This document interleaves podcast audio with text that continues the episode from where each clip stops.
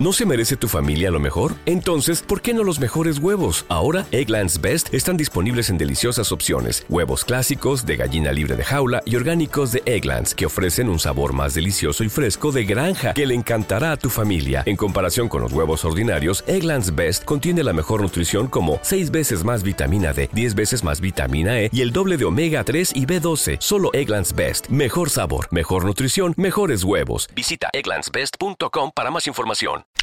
Hola emprendedores en la vida, bienvenidos a este nuevo episodio del podcast Marketing Digital día a día. Hoy es el episodio 205 y hoy es 14 de febrero, día de San Valentín, por lo que felicidades a todos los enamorados, todas las enamoradas. Y hoy hablaremos de redes sociales, ¿no? También las redes sociales se han convertido en una de las herramientas para buscar pareja cada vez más, ¿no? Pero no hablaremos de buscar pareja, vamos a hablar en primer lugar de por qué las redes sociales son gratis, por qué no pagamos nada por usarlas.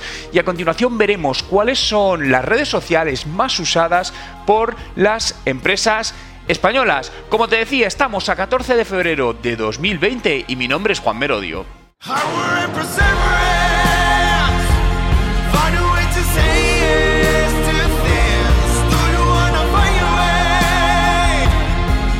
Y recuerda, no hay nada que no puedas hacer en tu vida.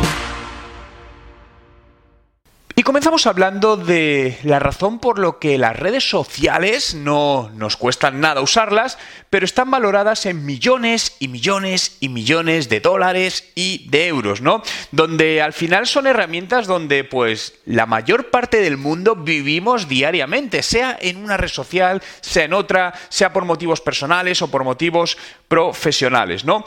Pero básicamente la razón, y seguro que te lo imaginas o la sabes, son tus datos. Esa es la moneda de, de, cambio, ¿no? De pago que tenemos en las redes sociales, ¿no? Muchas veces nos quejamos de, bueno, pero es que están cogiendo mis datos, la privacidad.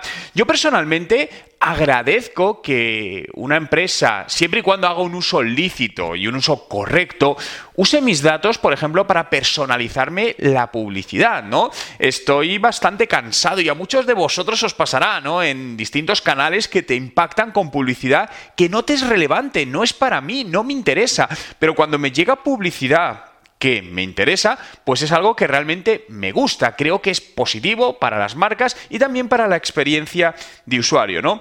Por lo que, claro, pero todo esto al final, ¿cómo sucede? Se resume en esta cuando nos damos de alta en cualquier red social o en cualquier herramienta o empresa, ¿no? Al final tenemos una una frase, ¿no? Que dice, confirmo que he leído la política de privacidad y datos. Bien, esa es la clave. Una vez que firmamos o aceptamos eso, básicamente lo que estamos haciendo es firmar un contrato donde autorizamos absolutamente a todo lo que ponga en ese contrato. Claro, me gustaría preguntaros, ¿cuántas veces os habéis leído unas condiciones de privacidad? Enteras. Yo creo que lo hice una vez en la vida y por curiosidad, pero realmente no lo hacemos, ¿no? A veces incluso clicas, pero ves un montón de texto enorme, claro, no te vas a leer eso.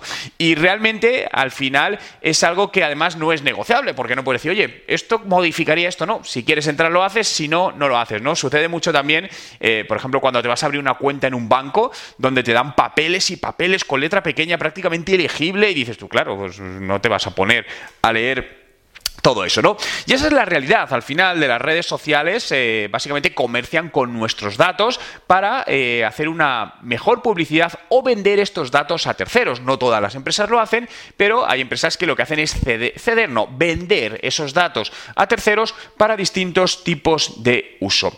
Eh, como digo, personalmente creo que si el uso de datos es correcto, está bien informado cómo se va a hacer, no hay ningún uso dañino, pues siempre y cuando sea también para el beneficio del usuario, lo que es un win-win, a mí me parece una gran opción. Y continuamos hablando de cuáles son las redes sociales españolas eh, o las redes sociales más usadas en empresas españolas. Fijaos el dato, dice que en España, en España hay unos 46 millones de habitantes, pues según un estudio reciente, en el 2019 relacionado por, eh, realizado por HotSuite y We Are Social, en España casi 23 millones de usuarios acceden a la red. Supone un incremento de 5 millones respecto al año 2018, ¿no? Y de todos esos, 28 eh, millones son activos. Bien, pero fijaos, en este informe, cuando saca eh, cuáles son las redes sociales más usadas y los porcentajes, yo no me lo acabo de creer. Es decir, no digo, obviamente son datos y los habrán sacado, pero en base a mi experiencia, lo que veo, no me acaban de cuadrar todos estos datos. Fijaos que la primera red social más usada es Facebook, por el 95% de las empresas. Bueno, me puedo creer que el 95% de las empresas usan Facebook. Créanme que me cuesta creérmelo, pero podría llegar a ser. Pero continuamos. Twitter el 91%. Instagram el 73%, YouTube el 63% y LinkedIn un 59%. ¿no? Este, es, este es el orden. Eh, claro, realmente, ¿qué, qué identifican como qué usan? Que tienen un perfil, que se han dado de alta. Ahora, lo que no me creo bajo ningún concepto es que estos datos sean de empresas que activamente usan sus perfiles en redes sociales, porque no me creo que el, 73% de las empresas españolas usen Instagram activamente, porque eso al final mm, es algo que no es cierto, ¿no? Y ya, ¿qué decir si encima decimos que lo estén usando bien, ¿no? Por lo que, bueno, esto es un poco el, desglose, cómo está, cómo está repartido. Había otro dato también que me llamó la atención, que es las empresas B2C, las que venden a otras, em, a otras, eh, a cliente final, disculpad, utilizan más Facebook, es lógico, mientras que las empresas B2B prefieren usar Twitter. B2B, usar Twitter. Es decir, eh, B2B yo trabajo con muchos negocios, mi propio negocio es un negocio B2B, vendo a otras empresas. Eh, trabajo con muchos negocios B2B, en no solo en España, sino fuera de España. Y os puedo asegurar que Facebook ha sido la principal herramienta de venta en redes sociales, por encima de Twitter, por encima de LinkedIn y por encima de Instagram. Y eso que Instagram es también muy interesante, ¿no? Por lo tanto, quería simplemente hacer este comentario. Me gustaría que me dejéis en los comentarios, ¿estáis de acuerdo con estos porcentajes? ¿Creéis que esto realmente puede tener sentido? ¿Cómo son los porcentajes en vuestros países? ¿Desde dónde me escucháis? ¿Desde dónde me veis? ¿Desde México, Colombia, Perú? Me gustaría saber cómo son, cuál es la red social más usada por las empresas en vuestros países y también las usan correctamente, porque creo que aquí todavía queda una gran labor ¿no? de análisis, de educación, porque las empresas vean las redes sociales como lo que son, un espacio de conversación, un espacio de colaboración, un espacio de entendimiento, de, de, actualización o de conocimiento de nuestro cliente y un espacio de venta, por supuesto que también lo es, pero en determinada fase. Fijaos que... Eh, a veces, pues cuando me reúno, por ejemplo, hay, clientes que lo que quieren es correr muy rápido. Imaginaos una marca que no tiene ningún tipo de presencia o presencia muy, muy limitada y sin usar en, redes sociales y de repente dice, no, no, bueno, en tres meses queremos renovar la web, queremos tener ya una comunidad en redes sociales, queremos vender. Y dice, espera, espera, espera, espera. Es decir, otras empresas llevan años haciendo esto para conseguirlo y empezaron años atrás que era más fácil, a día de hoy todavía es más complejo, ¿no? Por lo que algo muy importante, eh, y esto es algo que me gusta remarcar mucho. Las redes sociales os van a ayudar a vender, por supuesto, no hay ninguna duda, pero hay una serie de fases que debemos respetar. Esto al final es una maratón, no es un, no es un sprint, ¿no? Realmente es una, es una carrera de fondo.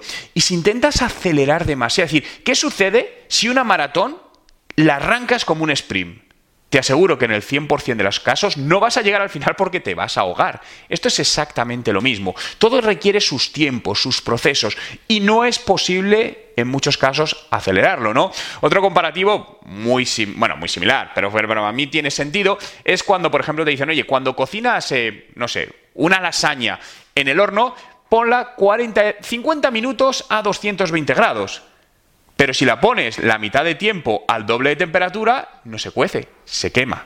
¿Correcto? Por lo tanto, eh, cuidado con esto. En, bueno, en Instagram, en negocios y en redes sociales y en marketing digital sucede exactamente lo mismo. No porque aceleremos más los procesos vamos a reducir el tiempo en el que obtenemos los resultados. Es muy importante ser pacientes, confiar en ello, trabajar duro, trabajar estratégicamente, trabajar por el buen camino con los mejores profesionales, pero tiempo al tiempo, paciencia y constancia.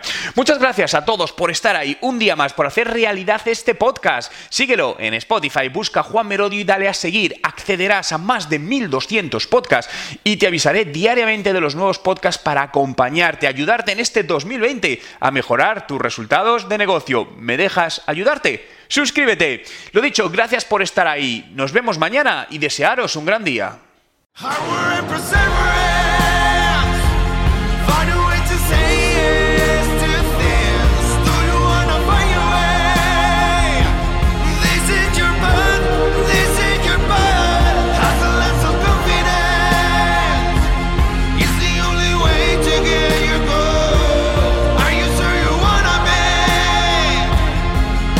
Recuerda, no hay nada que no puedas hacer en tu vida.